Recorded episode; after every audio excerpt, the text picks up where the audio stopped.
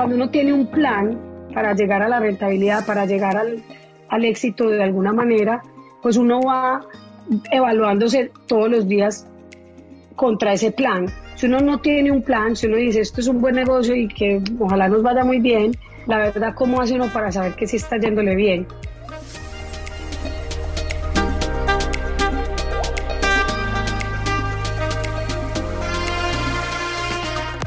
Hola, soy Tatiana Velázquez. Cada semana dirigimos nuestras luces y toda la atención hacia una latina que con su inteligencia, talento y servicio está elevando nuestra comunidad y pavimentando el camino para las que venimos detrás. Ellas son innovadoras, empresarias, científicas, celebridades, pero sobre todo heroínas del día a día. Sus acciones, valentía y dedicación nos dicen en voz alta que como mujeres hacemos la diferencia y hoy pueden ser tus mentoras. Bienvenidas a Latinas Mastermind. Hola a todos, ¿cómo están? Bienvenidos al episodio número 57 con Andrea Arnau, nuestra Shark Tank, nuestra inversionista. Y hoy vamos a hablar sobre cómo hacer para levantar capital y que tu empresa sea atractiva para los inversionistas. Si tú eres un empresario tienes una empresa, un emprendedor, quieres hacer algo, este es el podcast que debes escuchar porque Andrea nos va a dar todas esas cosas que un inversionista busca en una compañía para poder poner su dinero en ella. Nos va a decir qué es lo que estamos buscando, dónde se encuentran estos inversionistas, cuáles son los tipos de inversionistas, cuáles las cosas que tú debes hacer para estar listo para ese momento de la inversión. Andrea también nos compartió qué es lo que ella más busca en las compañías de tecnología, que es el área en que ella más le gusta invertir y en los temas sociales y los temas del medio ambiente. Andrea nos compartió al final cuáles son esos puntos específicos que deben de tener el pitch deck que es un documento que debes de tener siempre a la mano, listo para presentárselo a los inversionistas incluso antes de que te den una cita. Es como tu tarjeta de presentación. Si este episodio es bien interesante para ti y conoces a una persona que le va a gustar, recuerda, copia y pega el link en tus redes sociales o también en mensaje de texto y comparte este podcast con esa persona que estás pensando que le va a servir mucho este episodio. Así es la mejor manera en la que tú puedes compartirnos y puedes apoyar nuestro podcast. Recuerden ir a nuestra página web www.latinasmastermind.com para suscribirse como oyentes y ahí van a poder continuar recibiendo nuestra información y en las redes sociales nos pueden encontrar como arroba latinasmastermind. Y sin más preámbulos, vamos a levantar capital para nuestras empresas con Andrea Arnau. Hola Andrea, ¿cómo estás? Hola Tati, gracias por invitarme otra vez a este espacio tan lindo. No, estamos felices de tenerte. Muchas gracias por haber ah, aceptado esta invitación. Para las personas que no te conocen, vamos a hacerles una presentación corta. ¿Quién eres tú y por qué es que a nosotros nos encanta tenerte acá? ¿Qué es lo que haces ahora como inversionista? Tati, para que no se vuelva muy largo, creo que lo mejor es que oigan la otra entrevista que me hiciste, que además fue espectacular. Pero muy brevemente eh, les cuento, soy Andrea Arnau, colombiana, como ya se habrán dado cuenta por mi marcado acento. Llevo muchísimos años por fuera de Colombia, pero sí, no se me quita el acento, no sé por qué. No, a mí, a mí se me quitó, pero cuando me fui para Bogotá. A mí ni siquiera ni allá. Yo ya me sentía como que, no, bueno, mm, me daba hasta pena ser tan paisa, pero bueno, em, imposible de, de esconderlo. Entonces, nada, yo me he dedicado la mayor parte de mi vida a trabajar eh, con temas de tecnología y marketing. Y ese interés, digamos, me ha llevado a eh, terminar volviéndome inversionista en el mundo, especialmente de la tecnología. Es decir, invierto en compañías que tienen el potencial de crecer mucho gracias a la tecnología. Eso eh, lo estoy haciendo hace más o menos, estoy trabajando en startups de tecnología ya más de lleno, hace más o menos unos seis años y en el rol de inversionista llevo unos dos o tres años.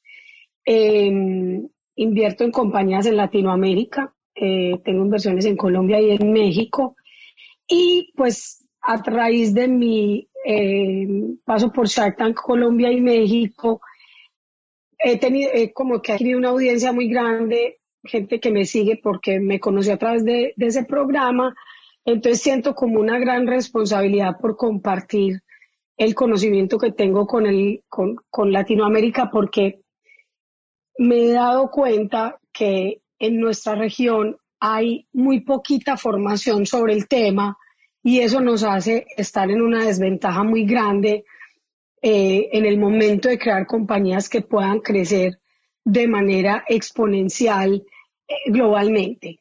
Porque yo no creo que haya falta de talento, ni que haya falta de conocimiento, ni de ingenio, ni de creatividad. De hecho, creo que nos sobra la creatividad. Creo que el hecho de haber crecido en países que tienen, eh, pues que exigen tanta resiliencia, nos hace muchísimo más recursivos y nos hace que eh, se nos ocurran cosas que en otros países, digamos, ya ni siquiera tienen la necesidad de pensar.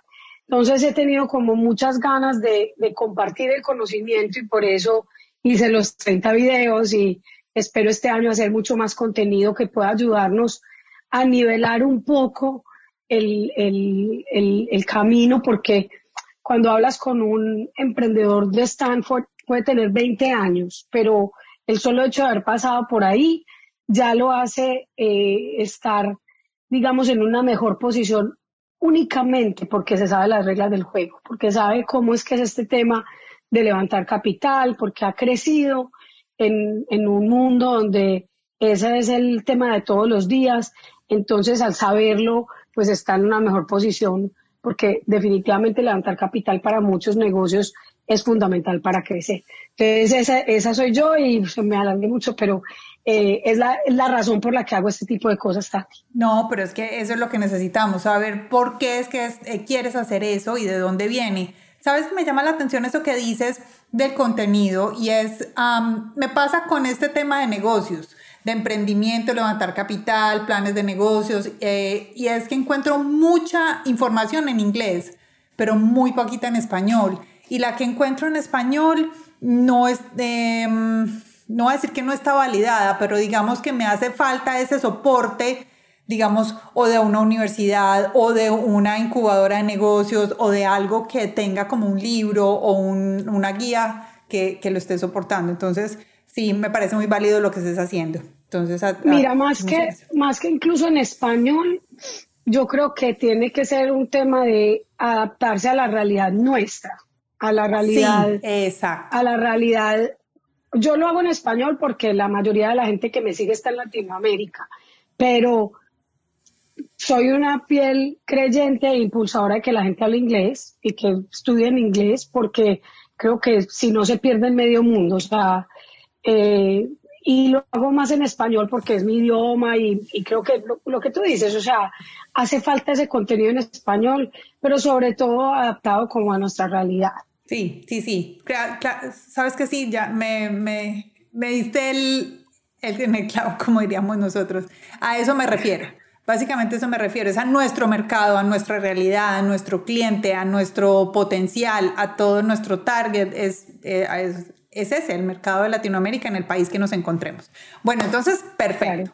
Vamos a arrancar, André, con una pregunta porque tú empezaste tus 30 videos empezando con una pregunta que es, el primer, el primer inversionista de tu compañía eres tú. Pero yo quiero preguntarte, digamos, bueno, ya tengo mi compañía, está armada, eh, tengo planes de negocio, conozco mucho mi compañía. En otra oportunidad vamos a hablar de cuáles son los puntos, digamos, básicos y esenciales que mi empresa debe tener. Cuando yo sé que mi compañía está lista para buscar un inversionista o cuándo es que debo de dar ese paso, es al principio, es al final, es en el medio, ¿cuál es ese momento? Mira, depende muchísimo del tipo de negocio que estés armando. Y por eso yo empecé con el primer inversionista de tu negocio eres tú, porque quería también un poco eh, hacer estos consejos que fueran válidos para todo el mundo, sin importar si estaba montando un restaurante o si estaba inventándose el próximo Google, porque son definitivamente dos tipos de compañía muy diferentes. Eh, y a veces cuando hablamos de levantar capital, está muy relacionado con levantar capital de venture capital, que es capital que está pensado y eh, los fondos están diseñados para invertir en compañías de tecnología. Entonces, ya te voy a responder la pregunta de cuándo estamos listos, pero es muy importante entender que la disciplina de levantar capital, el rigor de encontrarse con un inversionista y poderle explicar muy bien tu negocio, es algo que deberías poder hacer para ti mismo porque él es la primera persona que va a invertir en la compañía. Estás invirtiendo tu tiempo, estás invirtiendo tu energía, estás invirtiendo tus contactos, le estás contando a todo el mundo sobre ese negocio, estás, eh, el costo de oportunidad de, o sea, no todo el mundo es, es, un buen emprendedor ni está hecho para ser emprendedor. Entonces, estás invirtiendo esa decisión de de pronto dejar un trabajo que tenga más seguridad económica y financiera para ti. Entonces, si no eres capaz de responderte estas preguntas a ti mismo, tal vez no vale la pena que inviertas tú en ese negocio. Entonces, eso me parece muy importante como para que todo el mundo entienda que puede que nunca le hagan estas preguntas, pero si no es capaz de respondérselas a sí mismo, es mejor que no sea capaz, que no se aventure a, a, invertir su tiempo y su dinero y su toda vida y su energía en ese negocio. ¿Cuándo estamos listos? Depende. Las compañías, mira, eh, eh, Clubhouse, que se lanzó el año pasado y que me imagino que has visto que está súper de moda en este momento, no tiene ni un año y ya está valorada en un billón de dólares. La compañía tiene, o sea, muchas de las preguntas que hablamos en los consejos no las han respondido y es probable que ni las tengan claras. Pero, ¿por quiénes son sus founders? Por la forma en la que eh, empezó a crecer, ha levantado un interés muy grande de inversionistas cuando apenas tienen, ellos, ella, la compañía estaba valorada en 100 millones de dólares muy rápidamente el año pasado cuando no tenía casi usuarios. Entonces, de, de ¿cuándo, es, ¿cuándo estamos listos para salir a levantar capital? Depende de cuál es el potencial de crecimiento. De pronto nunca están listos para levantar capital. Levantar capital es como un mal necesario. O sea, ojalá pudiéramos crecer nuestras compañías sin levantar capital. De hecho, la mayoría de las compañías en el mundo crecen orgánicamente. Son más poquitas las que levantan capital. Ahora, las que han crecido y que se han vuelto gigantes han necesitado de capital para apalancar ese crecimiento y generalmente lo que pasa es que al principio es muy difícil ser rentables porque la oportunidad está con las economías de escala. Cuando ya la compañía está en un tamaño muy, muy grande, ahí es cuando una compañía como Amazon con unos márgenes tan chiquitos necesita, requiere de una gran escala para poder ser rentable. Sí, sí, sí. Entonces, cuando todo depende y también, mira, así, así como en estos días, ayer, antier, en Clubhouse hablábamos en, en, una discusión y yo les decía, ojalá nunca nadie los, los convenza de ser emprendedores. Ojalá que nadie se tome el trabajo de convencer a nadie de ser emprendedor. Esa es una decisión súper personal y ojalá que, que no lo hagan si no están demasiado convencidos, porque se necesita tanto y levantar capital es igual. O sea, si tú vas a levantar capital, sabes que tienes una responsabilidad tan grande con tus inversionistas que no es un juego. Entonces, ojalá que cuando, que cuando levanten capital sea porque ya se sienten que pueden responderle al inversionista por esa inversión. Y la empresa tiene que estar en, en un punto, eh, voy a decir, debe estar en una rentabilidad eh, básica de tanto por ciento. O sea, ¿hay un número mágico o todo depende de, todo depende de la situación? Depende del tipo de negocio. Y es, o sea, si es un negocio que es muy, muy nuevo, si se están en Clubhouse, no tienen, no, no tienen nada de revenue, no han vendido un dólar, ya están valorados en, en un billón. Depende, porque el potencial, lo que sí tiene que tener es un camino a la rentabilidad. Ya, ok. O sea, ¿cómo van a monetizar ellos? Se lo tienen que estar diciendo a los inversionistas. Si tu negocio es un negocio del que hay un montón, pero hay muchos negocios de los que hay un montón y son buenos negocios igual, es decir, un restaurante es buen negocio, algunos, otros no, pero no es que sea un mal negocio, pero ese no es un negocio que necesite probar nada nuevo, no es como me inventé que la gente salga a comer a la calle, eso ya existe.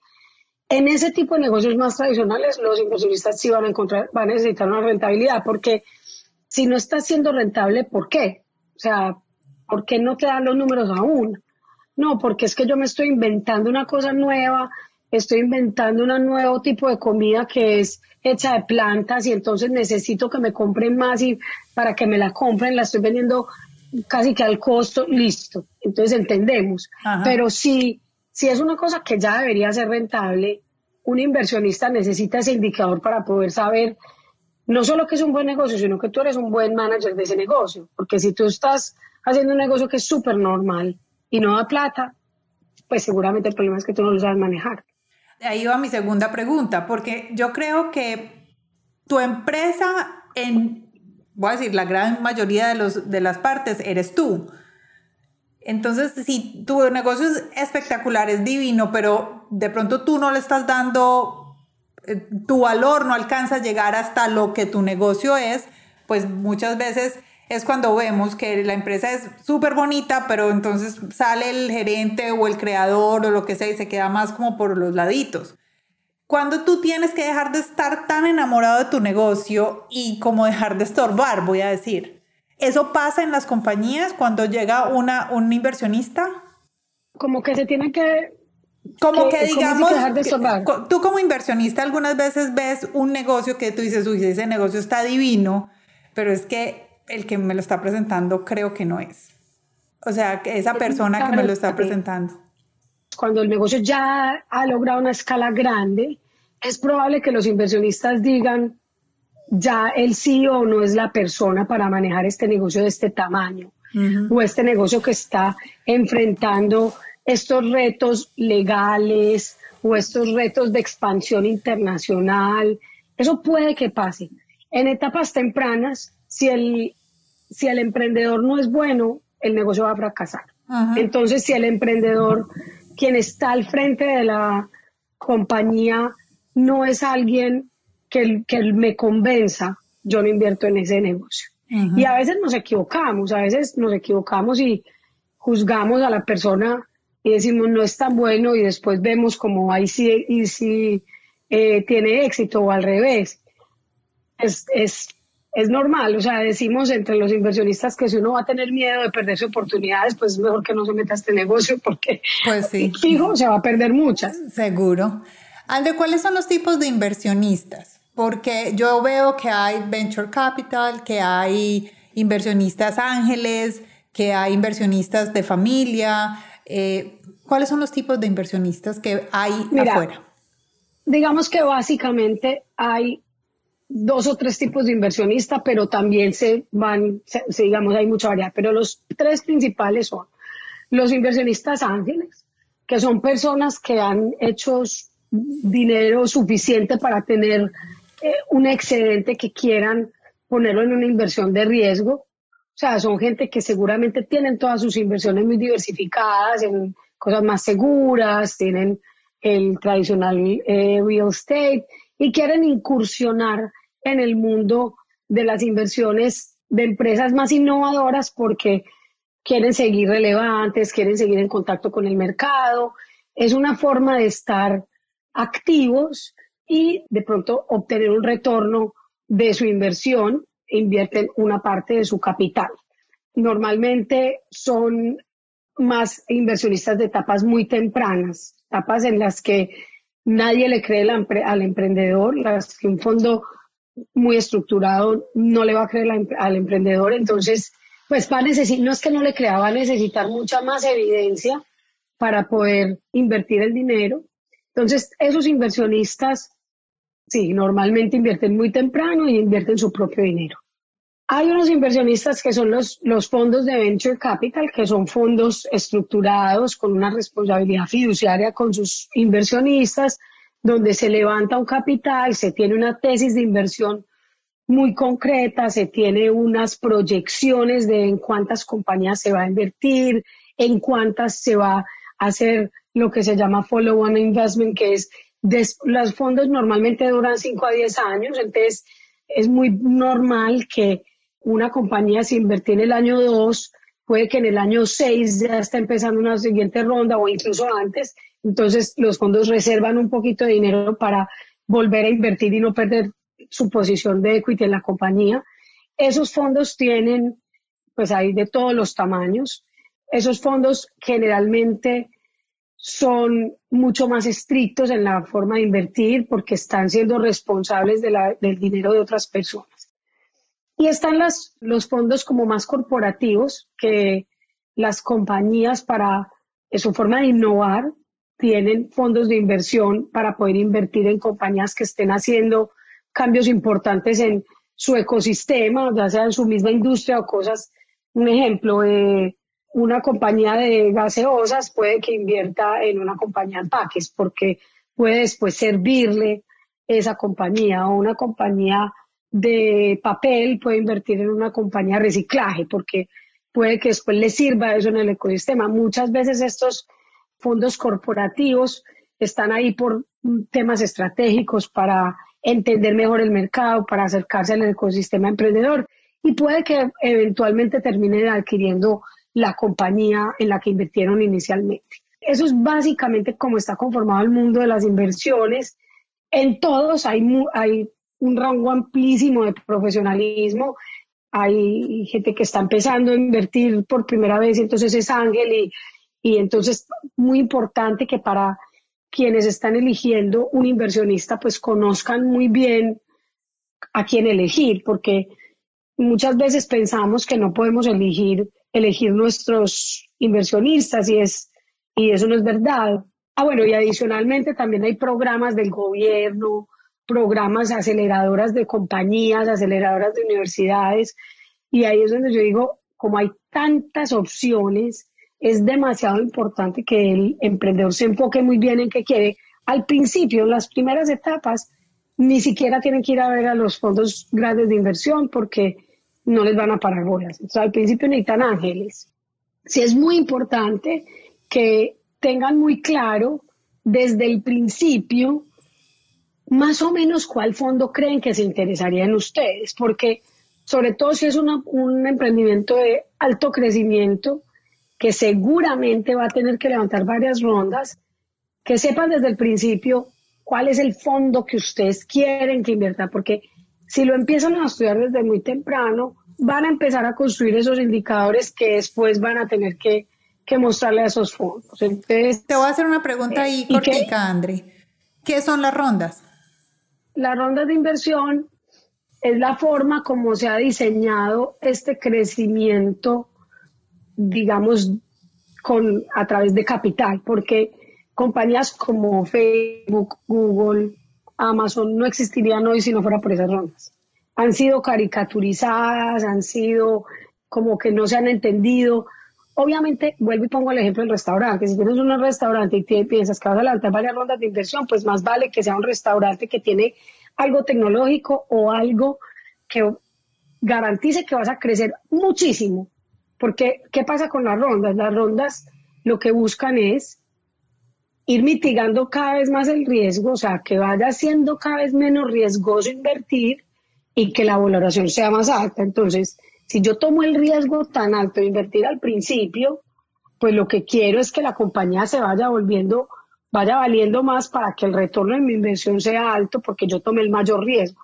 Cuando ya la compañía está muy adelante, pues invierten fondos y, y, en general fondos de inversión en los que, que ya toleran menos riesgo y necesitan que la compañía esté en una mejor posición, pero ¿qué, qué pasa? En ese momento ya vale mucho más. ¿Y son los mismos inversionistas o en las segundas, digamos, en las primeras rondas están unos, unos inversionistas, en las segundas o adicionales están los mismos del principio más otros adicionales o es el mismo inversionista desde el principio, solo que divide su inversión según el tiempo?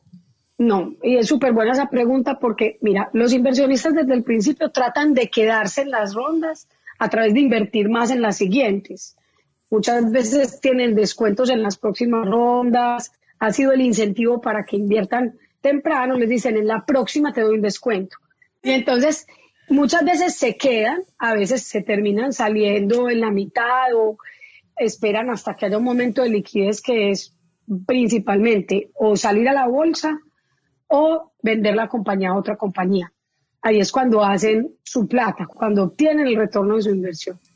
Cuando tú dices un descuento, como tú dices, no, yo voy a darle un descuento a mi inversionista, eso suena como diferente.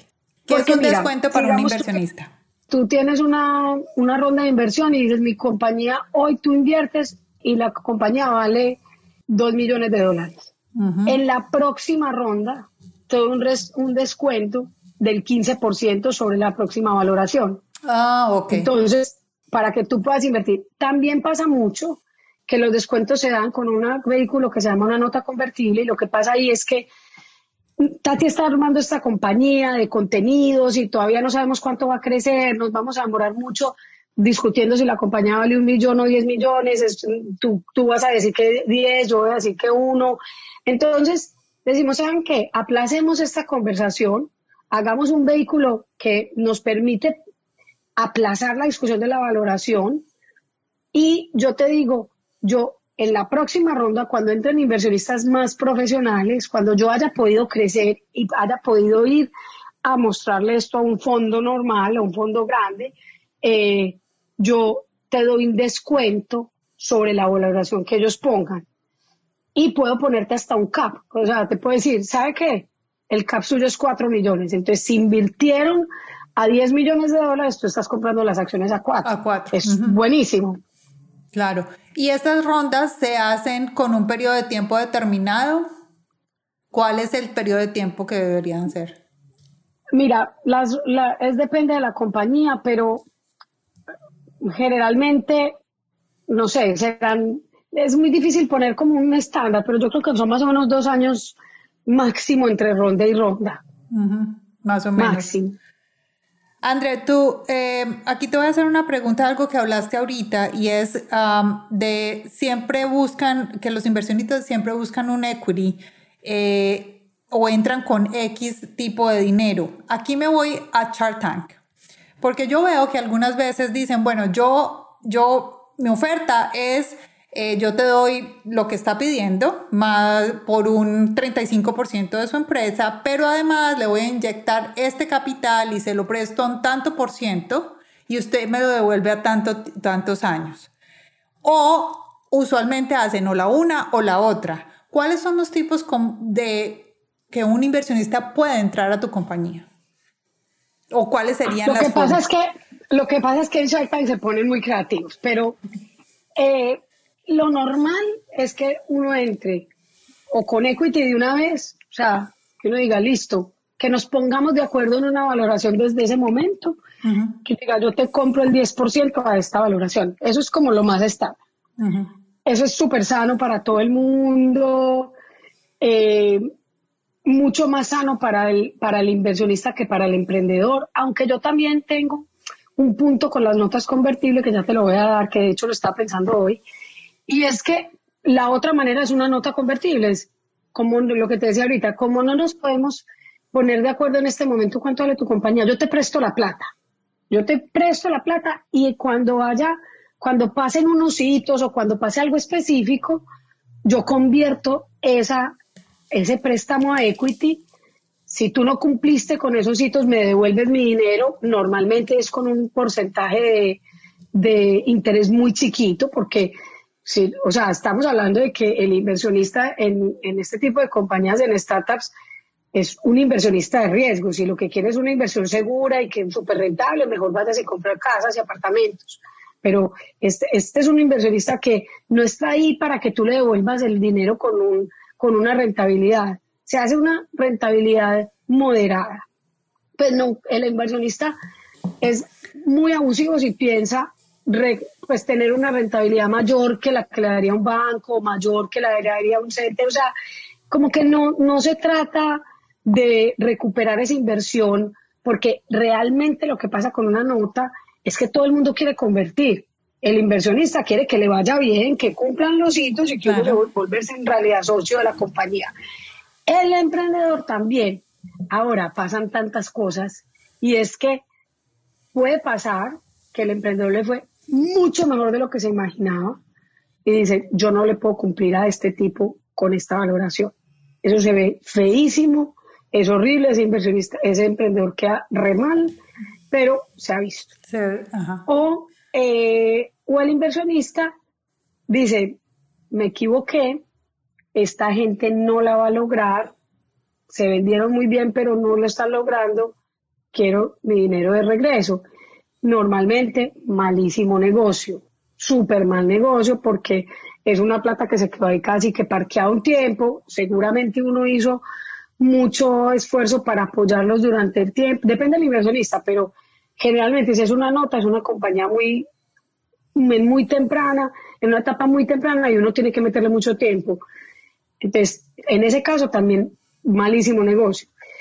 Pero esas, digamos, son las formas. Ahora, en Shark Tank se ve mucho, porque son negociaciones ahí tan en caliente, y, bueno, y, supongo que también en otros, en otros mundos de inversión que yo no conozco, porque yo conozco más este mundo de venture, eh, se hacen esos negocios que dicen, yo le doy tanto por su compañía, pero le presto una plata que me la va pagando con tal cosa.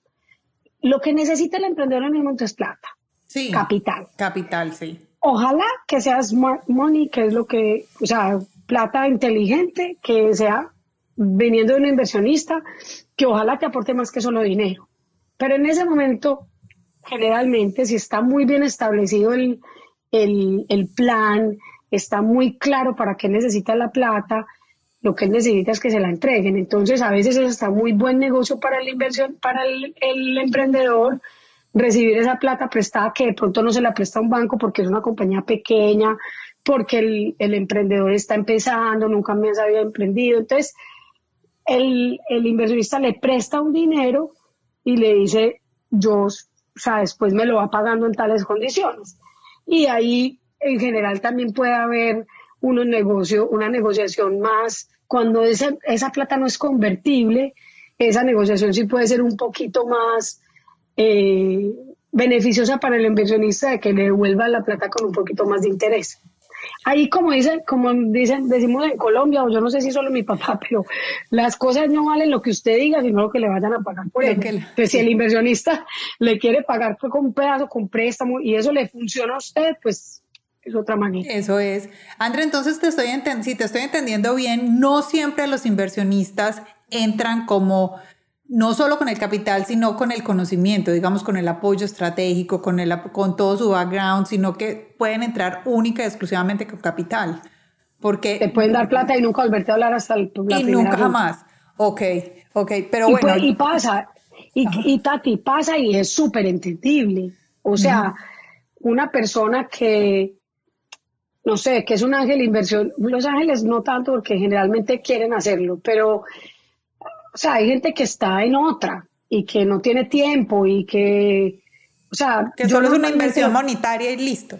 Monetaria y le está haciendo una apuesta y claro, levantan el teléfono y le dan un contacto y lo que sea, pero pues no están dispuestos ni tienen el tiempo ni, ni quieren ni les gusta eh, también involucrarse con mentoría. A mí me gusta mucho involucrarme en las compañías, también, no en todas, no todas lo necesitan, pero en las que lo necesitan, y sobre todo después del COVID, que durante el COVID que vimos que necesitaban tanta ayuda, nosotros nos hemos involucrado un montón, pero porque nos gusta, teníamos el tiempo.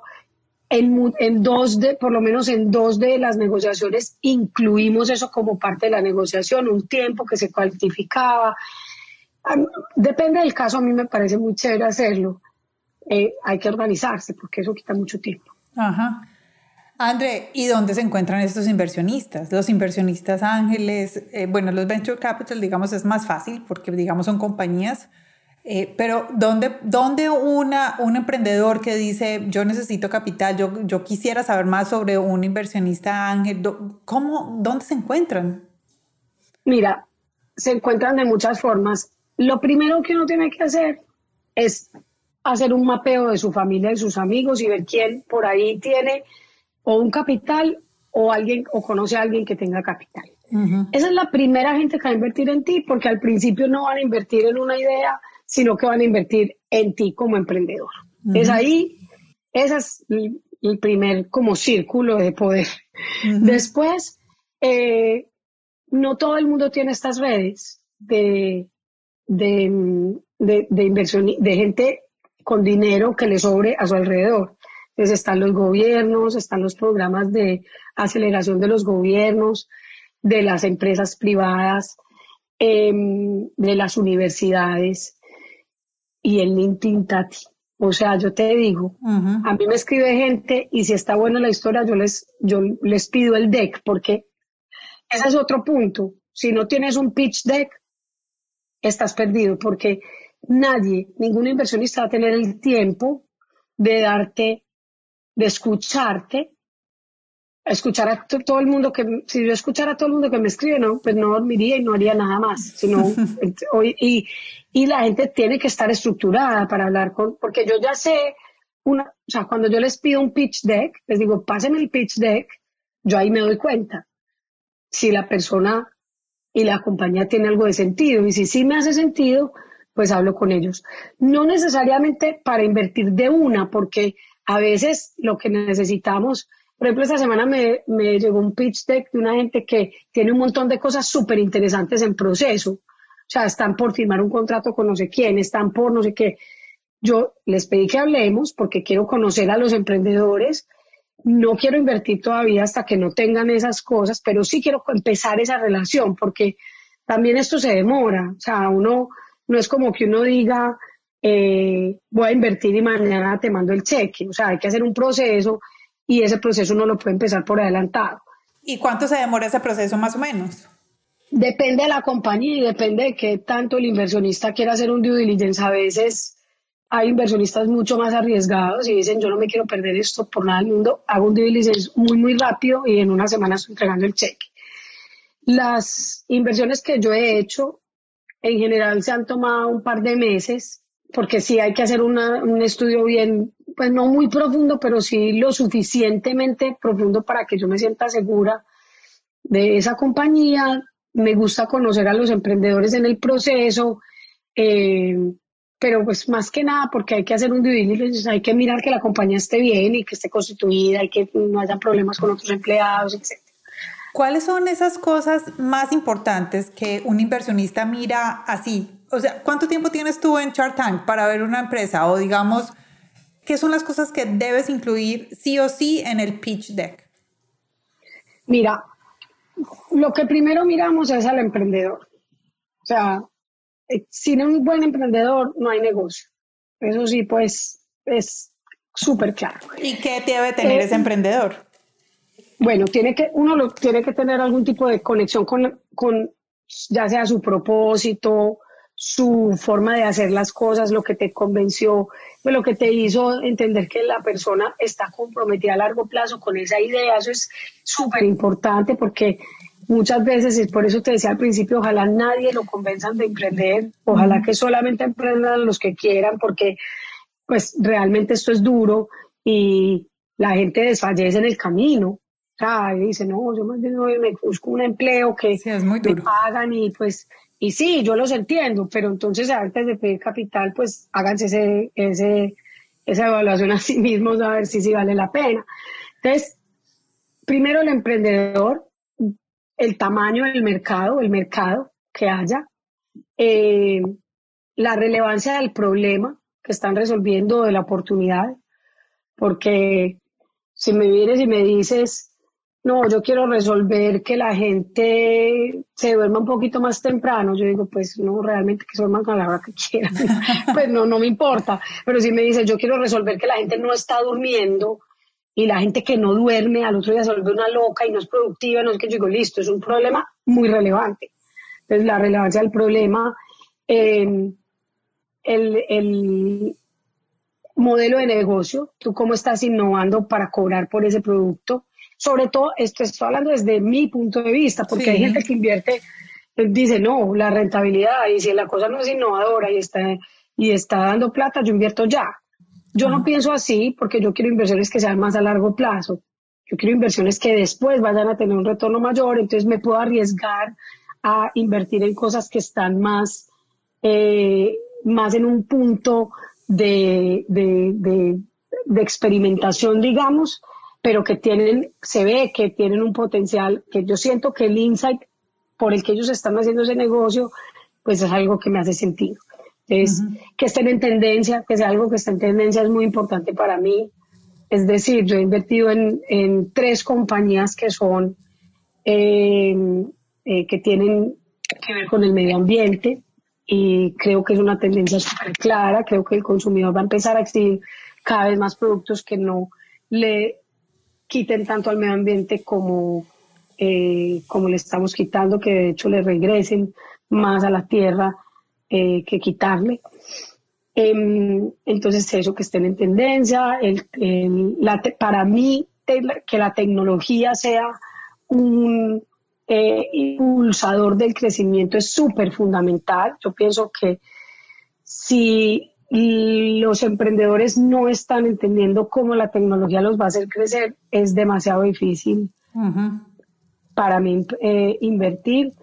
Creo que hoy en día, sobre todo, si llega un emprendedor, una persona joven que no lo tiene claro, me parece muy mal emprendedor porque pues hoy en día es que la información está ahí, pues como que que tenga ganas de aprender, que tenga ganas de dejarse, de dejarse asesorar, pero que al mismo tiempo tenga la fortaleza de decirme, no, eso que me estás diciendo no me parece por esto y por esto y por esto, entonces lo voy a hacer de esta manera y vas a ver que nos va a ir bien. A mí eso también me encanta, porque el, o sea, ellos son los que tienen que sacar adelante el negocio, uno les puede ayudar en unas cosas, pero en general los emprendedores son expertos en su en su field, en su, en su campo, entonces tienen que, eh, tienen que tener esa firmeza.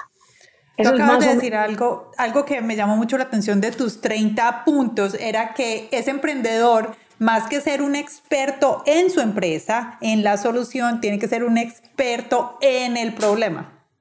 O sea, que tiene que saber todo. Y eso me encantó que lo dijeras porque de verdad es otro punto de, de de verlo. O sea, si estás solucionando el problema, volvamos al mismo problema del sueño, tienes que tener datos, estadísticas, cómo es, para qué funciona. O sea, lo tienes que entender, tienes que entender el problema mejor que nadie, porque, o sea, si no lo que estás haciendo es como hacíamos antes, que hacíamos una solución y después le encontrábamos a ver quién, quién, quién quería comprar esa solución, ya no, ya no, es demasiados productos en el mercado. las, personas tienen muchísimas opciones. Entonces, no, hay que entender el problema a profundidad, porque además eso es lo que te ayuda también a ir adaptándote. Hoy en día, con cualquier producto puedes irte adaptando a medida que vas entendiendo más cómo la gente lo usa. Cada vez es más fácil. Entonces, eh, hay, que, hay que ser muy expertos en el problema que está solucionando. Eso es, es muy importante.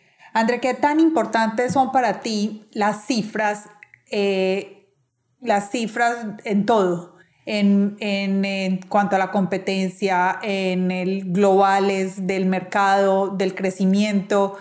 Eh, llego a esto es por, uh, tú lo decías, y es, no vengas acá a decirme que vas a ser como Amazon. Pero básicamente era porque, o sea, esas son empresas que nacen y, son como un one hit wonder. Eh, pero la tuya puede crecer hasta ahí, pero llégame con información. ¿Cuáles son esos datos? Ajá, exacto.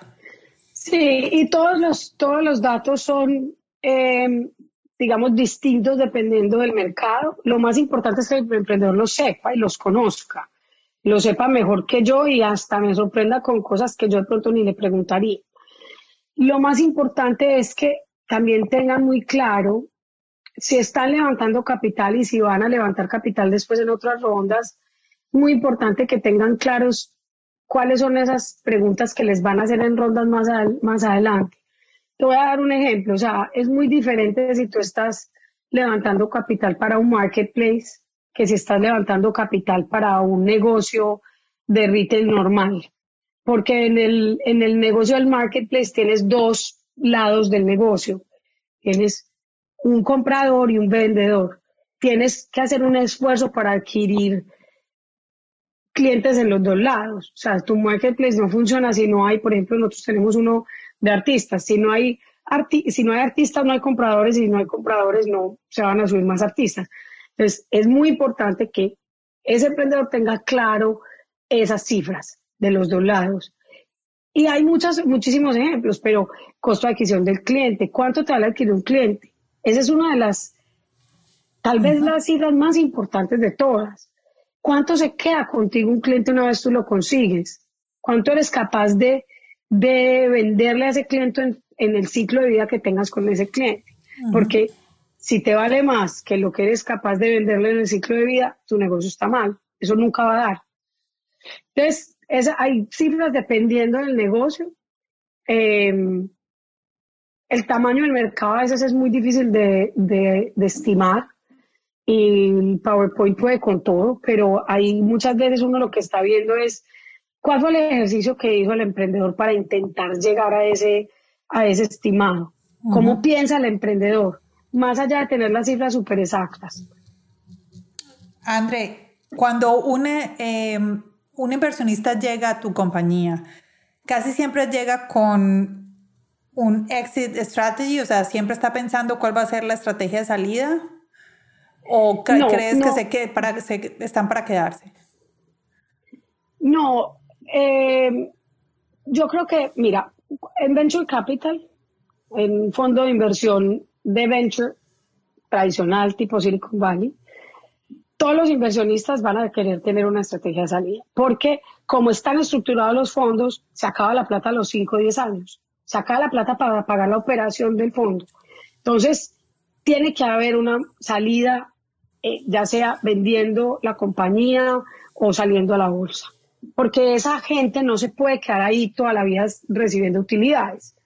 Los pueden recomprar los emprendedores, los pueden pasar mil cosas, pero los fondos de inversión están ahí para salir en algún momento. Casi todos los inversionistas estamos así porque realmente es muy difícil administrar esa, esa permanencia durante toda una vida. Los ángeles inversionistas se pueden quedar en, en, esas compañías, pero normalmente sí van a querer que en algún momento se les retorne la inversión y se les multiplique, porque eh, pues es muy difícil administrar todas esas inversiones. André, cuando tú em, em, eh, entras de una vez presentas tu, cuál es tu, tu goal, cuál es tu meta, o sea, mi, mi salida va a ser en este momento. ¿O, o no. pasa con el tiempo? No, en mi caso no pasó así, pero en el fondo que vamos a, eh, nosotros estamos pensando levantar un nuevo fondo y ahí seguramente sí vamos a ser mucho más explícitos. Igual eso es pues es una lotería, porque si la compañía lleva 10 años, yo voy a cerrar mi fondo y pues ya se le acabó el tiempo al fondo y la compañía sigue ahí dándole, pues, o sea, algo va a tener que pasar porque, porque la compañía tampoco va a seguir. Lo que pasa es que más o menos así es como se funcionan las cosas. O sea, más o menos una compañía que dure más de 10 años y, y no levante más capital, pues es raro. André, ¿Cómo se debe preparar un emprendedor para recibir cuántos nos? Todos los nos que va a recibir eh, de los inversionistas. ¿Y qué debemos aprender de esos nos? Por el 99%. el 99% de, los, de las veces les van a decir que no o no les van a decir nada, no les van a contestar. Eh, yo creo que ahí es donde viene, Tati, tal vez la parte más dura y la prueba de fuego más grande al, al espíritu, a la personalidad, al, al, a, la, resistencia, a la perseverancia, a la resistencia a la frustración, a la tolerancia a la frustración, perdón. Y yo, yo creo que eso es un, eso es un ejercicio que sirve para todo, Tati. O sea, si uno se concentra en lo que, en lo que fracasa, en el día. A uno muchas cosas no le salen bien, muchas, muchas cosas no salen en el día a día como uno quisiera. Y si uno se concentra en eso, le escribí a esta persona y no me contestó. Traté de hacer esto y no me funcionó. Uno tiene que seguir adelante. Lo importante de esos no es que ojalá puedan entender muy bien el porqué del no. Porque al final esa exposición con los inversionistas es casi que consultoría gratis, porque es, pues en general, si los inversionistas son responsables y son gente que está en esto por, porque le apasiona y le, le encanta, pues seguramente les van a dar el feedback que les va a servir para la siguiente reunión. Muchas veces uno dice, no, porque no estoy viendo aquí cuál es tu camino a la rentabilidad, o no, porque estoy viendo que tú necesitas esa plata, pero no sabes bien para qué. Entonces estás de pronto inmaduramente pensando que es que uno sale y levanta capital así como así, que también pasa, hay gente que es muy buena levantando capital y muy de buenas con los que se encontró y les dieron ahí de pronto una plata sin mucho plan y eso es muy raro porque la gente que, hace esto profesionalmente pues está tratando mitigar el riesgo de que su inversión no, sea, no se pierda. Eh, y una de las cosas es que hay que tener un plan. Entonces, si de pronto el inversionista te, te, dice, mira, no estoy invirtiendo porque no vi claro tu plan, pues a trabajar en ese plan. Andrés, ¿está bien pedirlo? O sea, si la, si la persona, digamos, te, o de pronto ni siquiera te responde, ¿está bien el emprendedor decir, muchas gracias por haber pues por haberme dicho que no, pero si de pronto te dijeron no, pero no te dieron ninguna explicación, ¿está bien visto que un emprendedor pida un feedback? Sí, claro que sí. Sí, está bien visto y, y, y, y, si, y al final, pues si no le gusta a la persona, pues como, como dice mi marido, el no ya lo tenés. Ah, eso sí, el no pues ya por delante, ese también es mi dicho, ya, pues ya te dijeron, ya el no ah. lo tienes. Exacto, entonces tú lo tienes que preguntar y tratar. Y por otro lado, muchas veces la gente no invierte porque no era el momento, porque, pero puede que inviertan después. A mí me ha pasado que yo me quiero quedar en contacto con empresas porque digo, está muy temprano, pero me encantaron los emprendedores. Quiero ver cómo siguen moviendo la compañía, así me salga más caro más adelante. Pero quiero seguirlos viendo a ellos porque, y ese, es, y ese también es perfectamente un camino. Ok.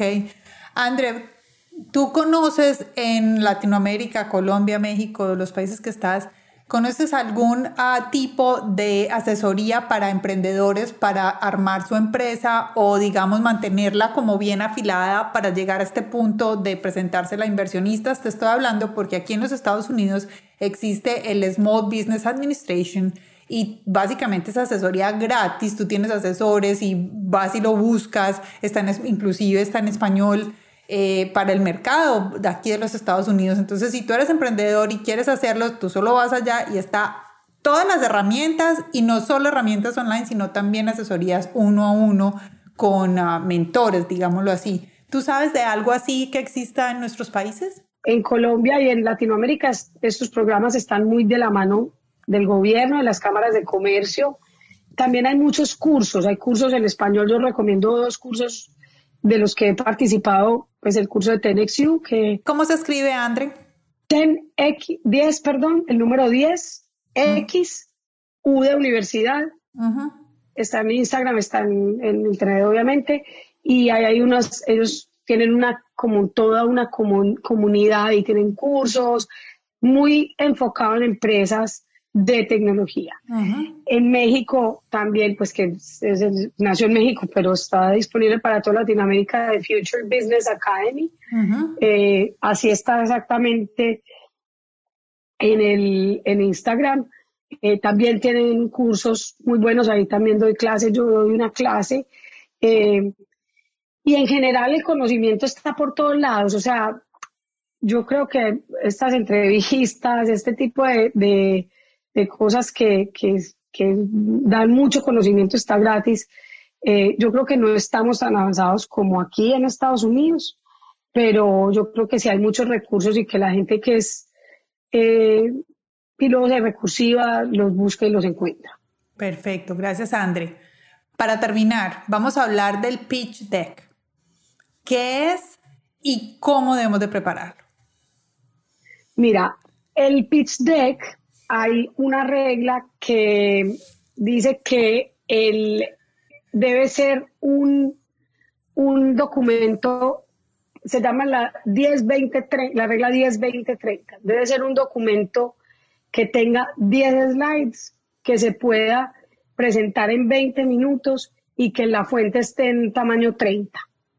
¿Qué quiere decir eso? Es un documento supremamente corto, un documento muy concreto que rápidamente el, el inversionista sepa que hay, hay una buena oportunidad de negocio. En la mayoría de inversionistas, hay algunos que son más filántropos, están queriendo ayudarle al emprendedor y esos son más escasos. Los inversionistas, de verdad, los inversionistas, pues que, que yo creo que de verdad ayudan a crecer a las compañías, son los inversionistas que están esperando que esto tenga un retorno de inversión alto. Y por eso, eso es lo que tiene que quedar claro en la, en la presentación no mucha carreta, como decimos en Colombia, o sea, no muchísimo, eh, ¿cómo digo carreta? Misión, valor, eh, eh, los valores a largo plazo, a corto plazo. Sí, yo creo que es importante mostrar qué es lo que quieren cambiar, por lo como te decía ahorita, por qué es importante ese, resolver ese problema, por qué es importante que el mundo ya no tenga ese problema.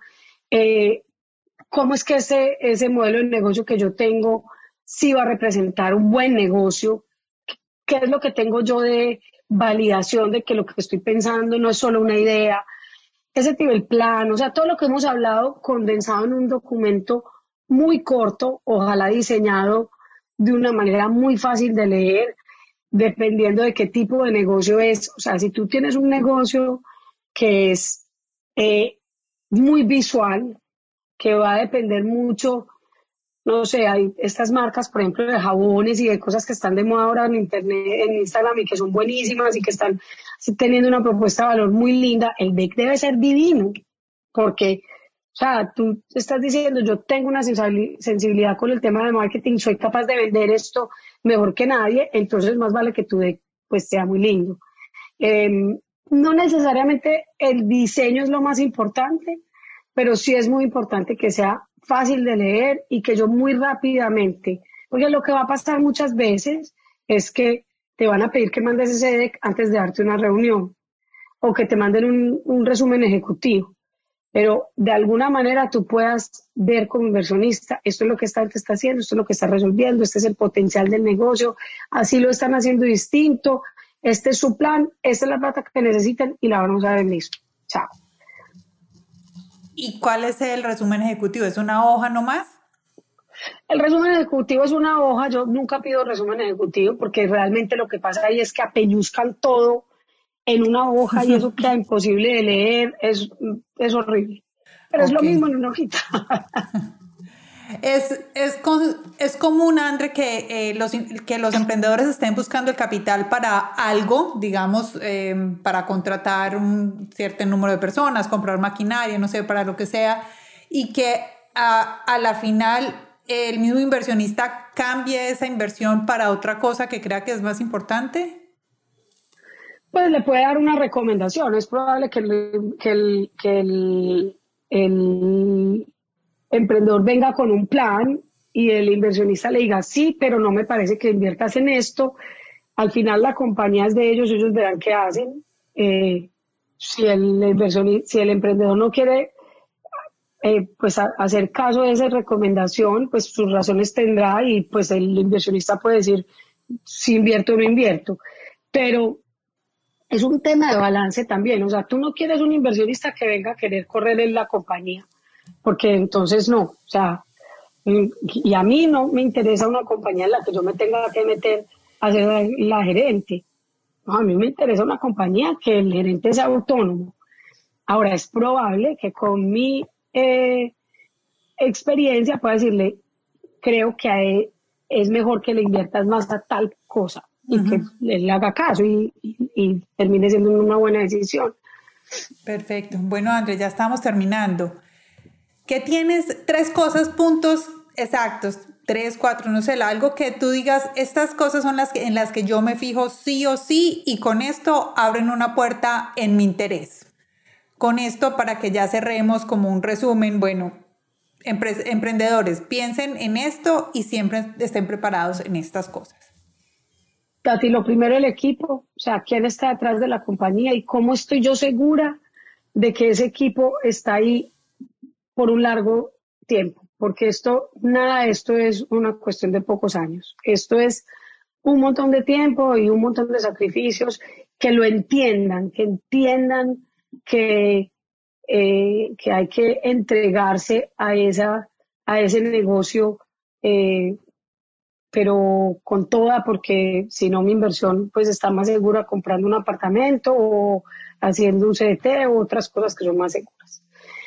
Em, lo segundo, que a mí me interesa mucho que la idea me guste, que la idea de negocio sea algo en lo que yo sienta que puedo aportar, en lo que yo sienta que, que para mí sea muy importante resolver ese problema.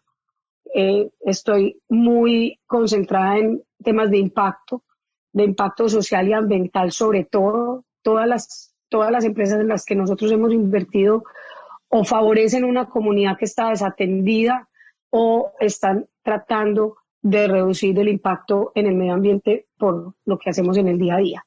Entonces, eh, para, para responder de una mejor manera a esa pregunta es que entiendan al inversionista y sepan cuál es su tesis de inversión y le lleguen con algo de ese sentido. Para mí es muy importante el tema tecnológico, que, es, que realmente eh, sea algo que puede crecer y que ellos ya lo tengan identificado.